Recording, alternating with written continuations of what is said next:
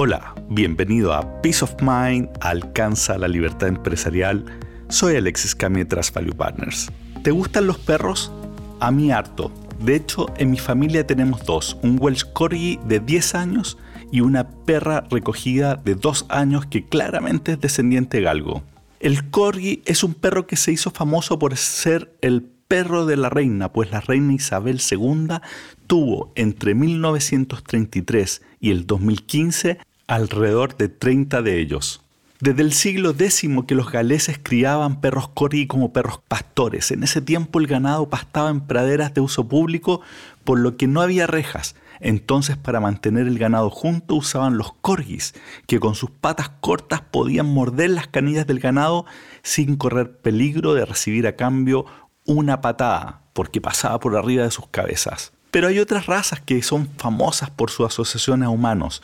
Una interesante son los dálmatas que tradicionalmente se han asociado a los bomberos. Probablemente has visto eh, fotos de compañías de bomberos con sus perros dálmatas ahí adelante. Esta asociación viene de los tiempos en que las nacientes compañías de bomberos competían en Estados Unidos por el servicio de apagar incendios. En ese tiempo, los aspirantes a bomberos no solo eran reclutados por su capacidad de apagar incendios, sino también por sus habilidades para pelear y defender el equipo de la compañía. ¿Por qué era esto? Porque frente a un incendio podía llegar más de una compañía, pero solo iba a recibir un pago de la compañía de seguros aquella que llegara a la escena, se conectara al grifo y apagara el incendio. Así que no era poco común que terminaran peleando entre compañías. Por eso era vital tener gente que no solamente supiera apagar bien incendios, sino que pudiera defender con mucha fuerza la posición que había ganado la compañía. En la película del 2002 dirigida por Martin Scorsese, Pandillas de Nueva York, se puede ver una caracterización de lo duro que era. En todo caso, la película, que es bien buena, es extraordinariamente violenta, así que no es apta para todos. La cosa es que en esos tiempos los carros bomberos eran tirados por caballos, por ello fue que los bomberos empezaron a adoptar dálmatas. Estos perros, además de ayudar a cuidar el equipamiento, tienen una característica que lo hace, o mejor dicho, lo hacía muy bueno en estos casos. Esto es que con los caballos se llevan especialmente bien. Así los dálmatas los cuidaban en todo momento y en ese tiempo no era raro verlos corriendo delante de los caballos guiándolos en el camino. Bueno, y hablando bomberos, en un episodio pasado te conté que en algún momento de mi infancia fui parte de una brigada de bomberos, que era el paso previo natural para aquellos que al cumplir la mayoría de edad se convertirían en voluntarios de esa compañía. Una de las cosas que poca gente sabe es que al momento de jurar como voluntario en una compañía de bomberos, automáticamente el voluntario queda habilitado y es más, tiene la obligación de concurrir a una emergencia si es que se encuentra en el cuartel. ¿Te imaginas el nivel de responsabilidad? Alguien que nunca ha tripulado un carro bomba antes o que probablemente nunca ha estado en un incendio real o en un rescate real, de un momento a otro puede que le toque salir incluso solo a atender una emergencia. La preparación para el momento de asumir esa responsabilidad es entonces muy clave. Pero, ¿y por qué te cuento todo esto?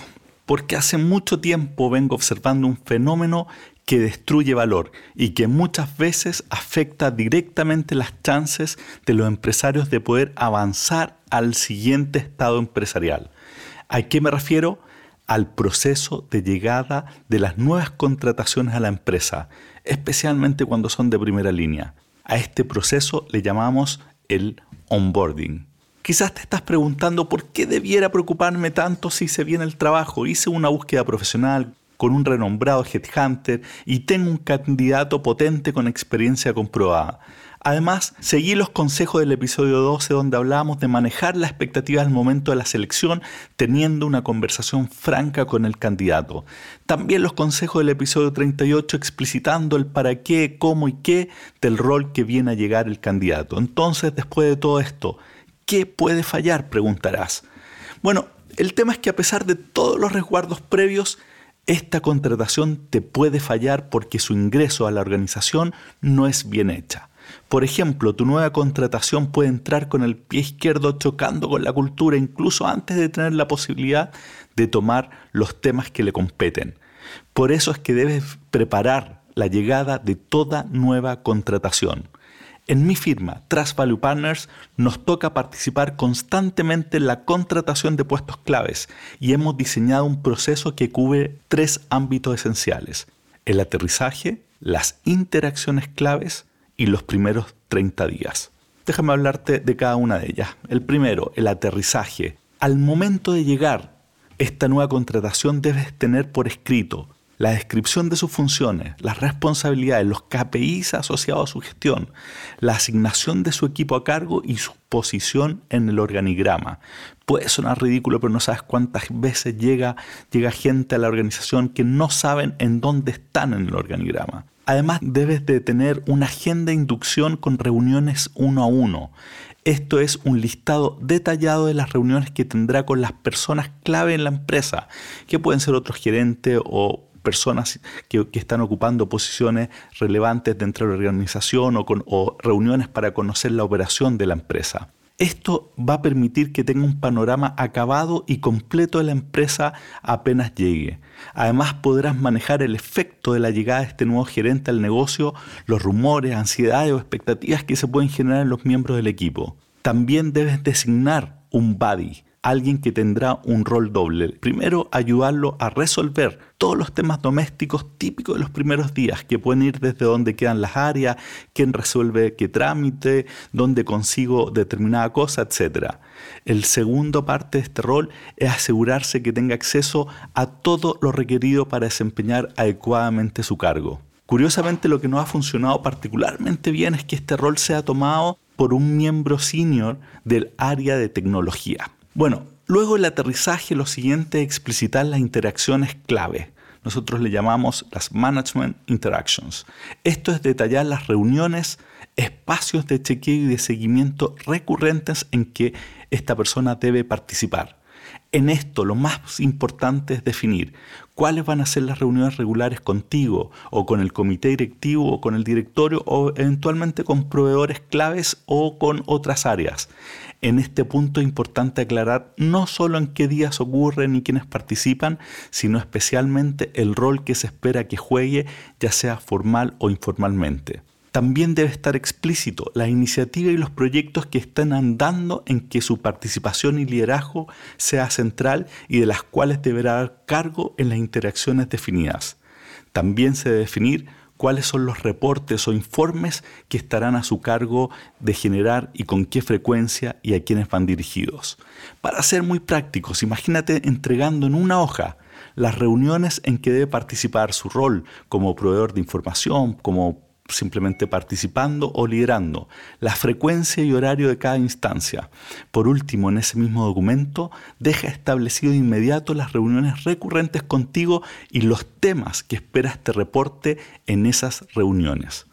Luego, además del aterrizaje y las interacciones claves, debes definir el plan para los primeros 30 días. Acá lo importante es que acuerden objetivos y entregables, que pueden ser, por ejemplo, el avance de la toma de control de una función o proyecto, la evaluación inicial de su equipo directo o un plan más detallado que debe generar para los siguientes 90 días. Si cubres estas tres partes, aterrizaje, interacciones claves y los primeros 30 días, le permitirás a tu nuevo gerente mantenerse enfocado y empezar a operar con el mínimo roce posible. A ti como dueño te aportará claridad y tranquilidad que sus esfuerzos y capacidades están en los temas que son más relevantes para ti. No tendrás que esperar a que tome el control del día a día para saberte que está atendiendo la agenda que tú tienes en mente. Como bonus track, te voy a comentar una práctica que desarrollamos en Trust Value Partners para casos especiales en que hay riesgo en la entrada del nuevo gerente. Por ejemplo, puede ser el caso de un gerente general o un gerente de finanzas. Esto es especialmente útil en casos en donde tienes dudas que el gerente saliente va a cooperar en el traspaso. Para estos casos nosotros aplicamos un proceso aún más detallado, donde la persona comienza a trabajar algunas semanas antes en otro lugar por ejemplo en nuestras oficinas, con sesiones de trabajo periódicas con el dueño o líder de la organización. En estas reuniones se revisan indicadores, documentación, proyecciones y estatus de iniciativas en curso.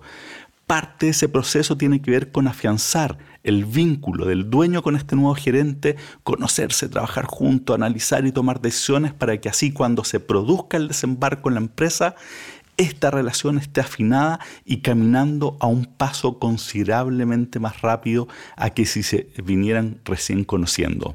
Además, esto permite que llegue completamente interiorizado los temas que debe tomar en forma inmediata. Esto es literalmente, como dicen los gringos, hit the ground running. Así desde el día uno empieza a trabajar como si llevara tiempo en la empresa. Con esto se minimiza enormemente el riesgo inherente a cualquier traspaso de cargo sensible y entra a trabajar igual como el caso de un voluntario recién jurado, listo para cualquier emergencia. Es como el bombero que, que acaba de jurar y que ya está atendiendo emergencias porque está tremendamente bien preparado para lo que cualquier cosa que se venga. Bueno, si tú quieres un template para hacer estas definiciones, anda a nuestra página a www.trustpp.com slash nuevo gerente.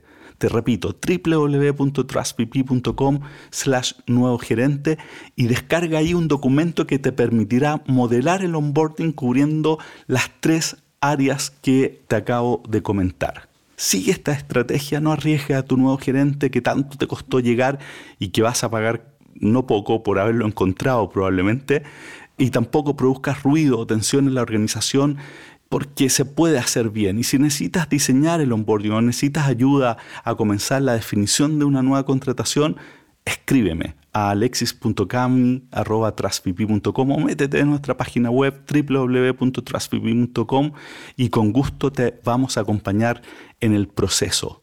Y para ir cerrando entonces, recuerda las tres componentes mínimas que tiene que tener el onboarding, el aterrizaje, las interacciones claves y la definición de los primeros 30 días. Haz eso que vas a, mejorar las chances de que tu contratación sea exitosa al ingresar a tu empresa.